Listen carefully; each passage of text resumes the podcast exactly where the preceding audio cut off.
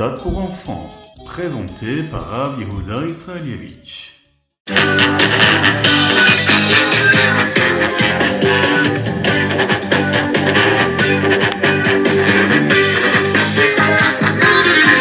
Bonjour à tous, infiniment heureux de vous retrouver pour partager avec vous le Ritatu du jour. J'espère que vous allez bien. Aujourd'hui, nous sommes le Yom Sheni, le deuxième jour de la parashat Ekev. Yud Gimel Menachema Vetafshin Pe Gimel. Shnatakel, l'année du rassemblement. Et oui, nous sommes le 13 Menachemav. J'espère que vous allez bien. Nous allons démarrer ensemble notre Ritatu du jour et nous allons commencer par le Chumash. Mais avant cela, on va parler d'un sujet très important. Préparez-vous. Et juste avant, n'oubliez pas de mettre la Tzedaka une pièce aujourd'hui pour la Tzedaka, au moins, eh bien, c'est sûr que Mashiach arrivera.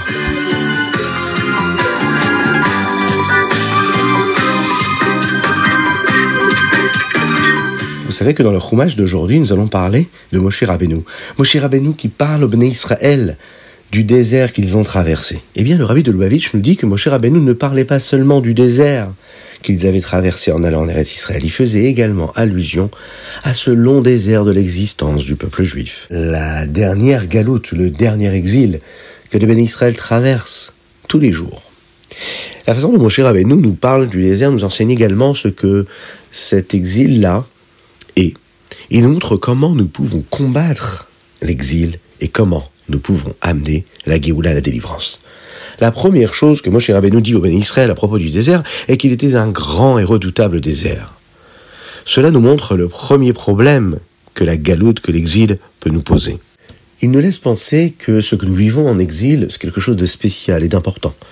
C'est comme un désert, ça nous paraît grand, ça nous paraît si spécial, mais c'est juste un désert. Mais ça peut paraître impressionnant. Eh bien, la galoute, c'est pareil.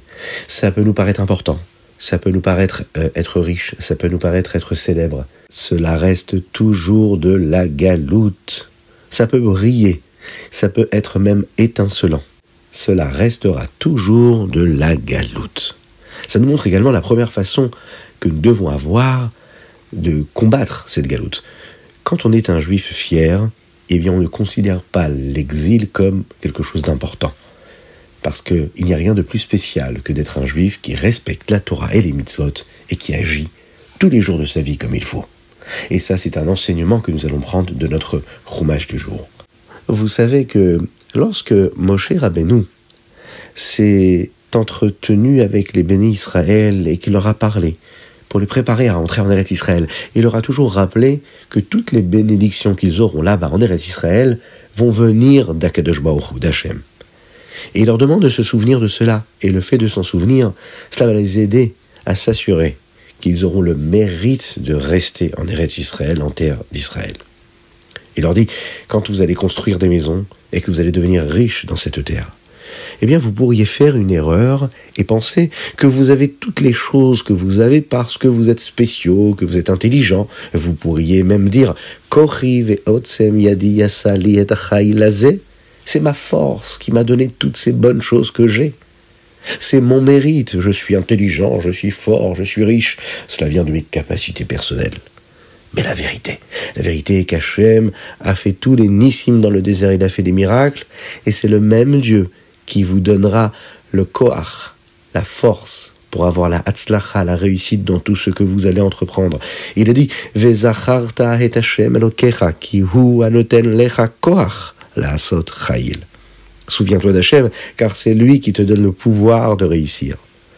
Si vous oubliez, pensez à la Havodazara, Chazve Shalom, c'est-à-dire que vous pensez que c'est une force étrangère à celle de Dieu qui vous permet d'avoir ce que vous avez. Et vous le savez qu'on peut même faire Avodazara aujourd'hui de nos jours sans aller se prosterner devant une statue. Avodazara, c'est donner de l'importance à des choses qui sont étrangères à Dieu et de les idéaliser. Hein eh bien, quand on leur donne trop d'importance, on leur donne trop de force. Et on est en train de les vénérer comme on peut vénérer une Avodazara. C'est tout à fait pareil. Si on se comporte de cette façon-là, avec les biens matériels, avec ceux que nous possédons, eh bien, Kadesh Baruch ne sera pas content.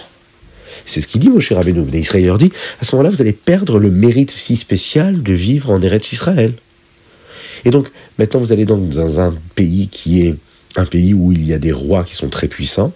Ils sont beaucoup plus forts que vous. Mais N'ayez pas peur. Hachem est avec vous et il vous aidera à conquérir le pays d'Israël.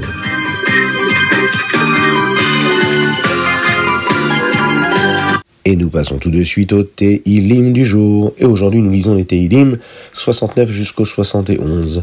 Oui, puisque nous sommes le Yud Gimel Menachemav du Samertet au Aleph. Et l'un des versets du chapitre Samertet est comme ceci. Va'ani tefilati lecha Hashem ed ratson. Nous demandons à Hachem que notre filote, que nos prières viennent à un moment spécial, qu'elles soient reçues, qu'elles soient considérées comme quelque chose de particulier, de spécial aux yeux de Dieu. Et nous disons ce verset-là tous les jours dans Matovo Alecha Yaakov, juste avant de commencer la tfila. Il y a un autre endroit où nous disons également ce verset-là, c'est avant de sortir la Torah le Shabbat à l'heure de Mincha. Et la raison pour laquelle nous disons ce verset à Mincha le Shabbat est parce que c'est aussi un moment très spécial, le moment le plus spécial de tout Shabbat. Ce moment spécial de Mincha, il a son propre nom dans le Zohar, dans la Kabbalah, il s'appelle Rahava de Rahavin c'est le moment le plus élevé, le moment où toutes les barrières se retirent, toutes les limites tombent. Il n'y a juste rien que le chesed, la bonté d'Hachem, qui vient sur le peuple juif. Et il n'y a aucune force étrangère, il n'y a pas de force de la clipa qui est là pour empêcher cette bonté-là d'être là, et encore plus que cela. Les forces des écorces de l'impureté ne viennent pas se nourrir de la lumière de Dieu qui éclaire à ce moment si particulier, ce Edratson, Ra'ava des Ra'avin, entre Mincha et Arvit, le Shabbat.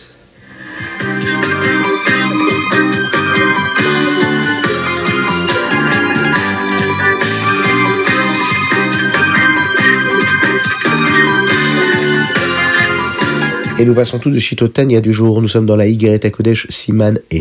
Il est écrit dans le verset Vayas David Shem. David a fait un nom. Et le Zohar explique à ce sujet que David Ameler a fait le nom d'Hachem. Faire le nom d'Hachem? Mais comment une personne peut-elle faire le nom d'Hachem? Le nom d'Hachem n'est-il pas déjà là, présent? Eh bien, dans cette lettre, nous verrons comment cela peut être fait, et que la façon dont nous le faisons est en donnant de la tzedaka. Mais d'abord, apprenons quelque chose sur la façon dont une personne parle. Nous remarquons quelque chose de très intéressant à propos de la parole. Une personne réfléchit à ce qu'elle va dire. Mais nous ne réfléchissons pas à la façon dont nous bougeons notre bouche pour parler. Cette force-là vient d'une partie beaucoup plus profonde de la neshama que les paroles que nous voulons dire. C'est pourquoi un petit enfant peut comprendre ce qui se passe et veut dire quelque chose, mais ne peut pas encore prononcer les mots pour le dire et l'exprimer. Car cette partie de la neshama chez l'enfant prend beaucoup plus de temps pour que le corps s'y adapte. Alors, qu'est-ce que cela a à voir avec le nom d'Hachem? Quel rapport y a-t-il avec le nom d'Hachem et comment Vayas David Shem, comment David Ameler a fait le nom de Dieu? Eh bien, c'est ce que nous allons voir Ezrat Hashem avec l'aide de Dieu dans nos prochains rendez-vous du Tania du jour de notre semaine.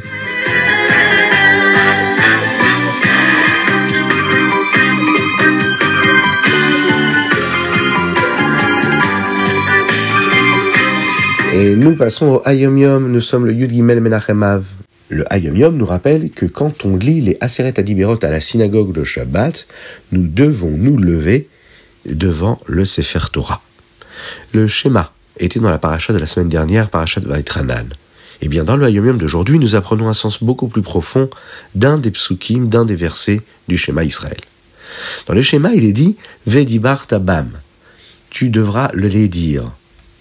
Que signifie eux? De qui nous parlons ici Eh bien, nous parlons des mots de la Torah. Mais il y a quatre types d'apprentissage de la Torah auxquels ce verset fait allusion. Beshiftecha bevetecha, lorsque tu seras dans ta maison. La façon dont l'âme apprend la Torah lorsqu'elle est chez elle, entre guillemets, c'est-à-dire au ciel, avant de descendre dans le monde. Ou l'ertecha baderer, lorsque tu partiras en voyage, ça fait référence à la Neshama lorsqu'elle descend dans le monde dans un corps. Là, elle va, entre guillemets, en voyage, le voyage de sa vie. Ensuite, nous avons le mot ouf shorbecha, lorsque tu iras te coucher. Eh bien, cela fait référence à la neshama, lorsque l'âme, eh bien, quitte le monde ici, bas, quitte son corps. Eh bien, on nous dit que, même à ce moment-là, la Torah continue à protéger l'homme. Et pour finir, uv kumecha, lorsque la neshama va se relever, va revenir dans le corps, au moment de triatametim, au moment de la résurrection des morts. Et là, nous étudierons la Torah encore plus, avec beaucoup plus de vitalité, de lumière, et avec quelque chose de très très très spécial, ce petit goût de la délivrance totale.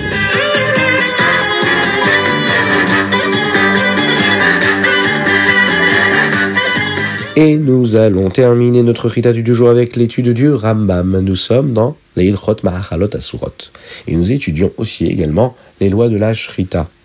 Nous apprenons le dernier pérec de Ilchot Mahachalot Asurot, c'est-à-dire les, les aliments qui sont interdits à la consommation, le Perek Yudzaïn, et puis les deux premiers prakim des Ilchot Shrita. Dans le premier Perek d'aujourd'hui, le Rambam nous parle de plusieurs sujets assez importants que nous devons savoir sur la cache-route. Et en voici certains d'entre eux. Ben Yomo. Qu'est-ce que ça veut dire? Si une marmite a été utilisée le même jour pour cuisiner des aliments non cachés, quelle approche nous aurons face à cela au niveau de la cache-route. Nous développons aussi la façon avec laquelle on peut et on doit tremper les ustensiles que nous achetons. Les lois qui concernent un plat qui a été utilisé pour des aliments euh, froids mais qui étaient non cachés quelles sont les conditions pour que cet ustensile soit encore cachère ou pas? Comment est-ce qu'on peut et comment est-ce qu'on doit cachériser les pots, les plats, les ustensiles qui ont été utilisés pour des aliments qui étaient non cachers mais qui étaient chauds? Ce que nous apprenons, c'est la agala, les lois qui concernent la agala pour cachériser ces récipients. Des halakhot aussi très spéciales qui concernent l'affûtage des couteaux. Nous apprenons aussi des lois qui concernent bishul akum, les aliments cuits par un non-juif. Et pour finir, un des critères qui s'appelle Eino al Shulchan Melachim. C'est un élément que les rois ne se serviraient pas chez eux, à la maison et sur leur table. Et en fonction de cela, on saura qu'on n'a pas besoin d'avoir la condition de bichoul Israël, à voir que ce plat soit cuit euh, par un juif, c'est-à-dire que c'est lui qui aura allumé le feu et qui l'aura fait cuire, selon des conditions bien particulières. Nous apprenons également l'interdit qui s'appelle Balteshaketsu, c'est-à-dire de ne pas faire des choses qui ne sont pas propres, des choses qui sont sales. Par exemple, bah, manger dans des plats qui sont sales. Mais c'est un interdit qui inclut également que si une personne a besoin d'aller aux toilettes, elle doit toujours s'en occuper immédiatement et de ne pas consommer un aliment si elle a besoin d'aller aux toilettes. Le Rambam nous rappelle cela. Et le Rambam termine d'ailleurs cet ensemble de lois en nous rappelant que ces choses-là, elles sont là pour euh, même si elles nous paraissent interdites et contraignantes parfois dans notre vie de tous les jours, elles sont là pour nous rendre Kedoshim, des êtres saints, pour être comme Dieu. Kedoshim Tiyu, qui Kadoshani, soyez saints car moi aussi, Akadosh Baruch je suis ça.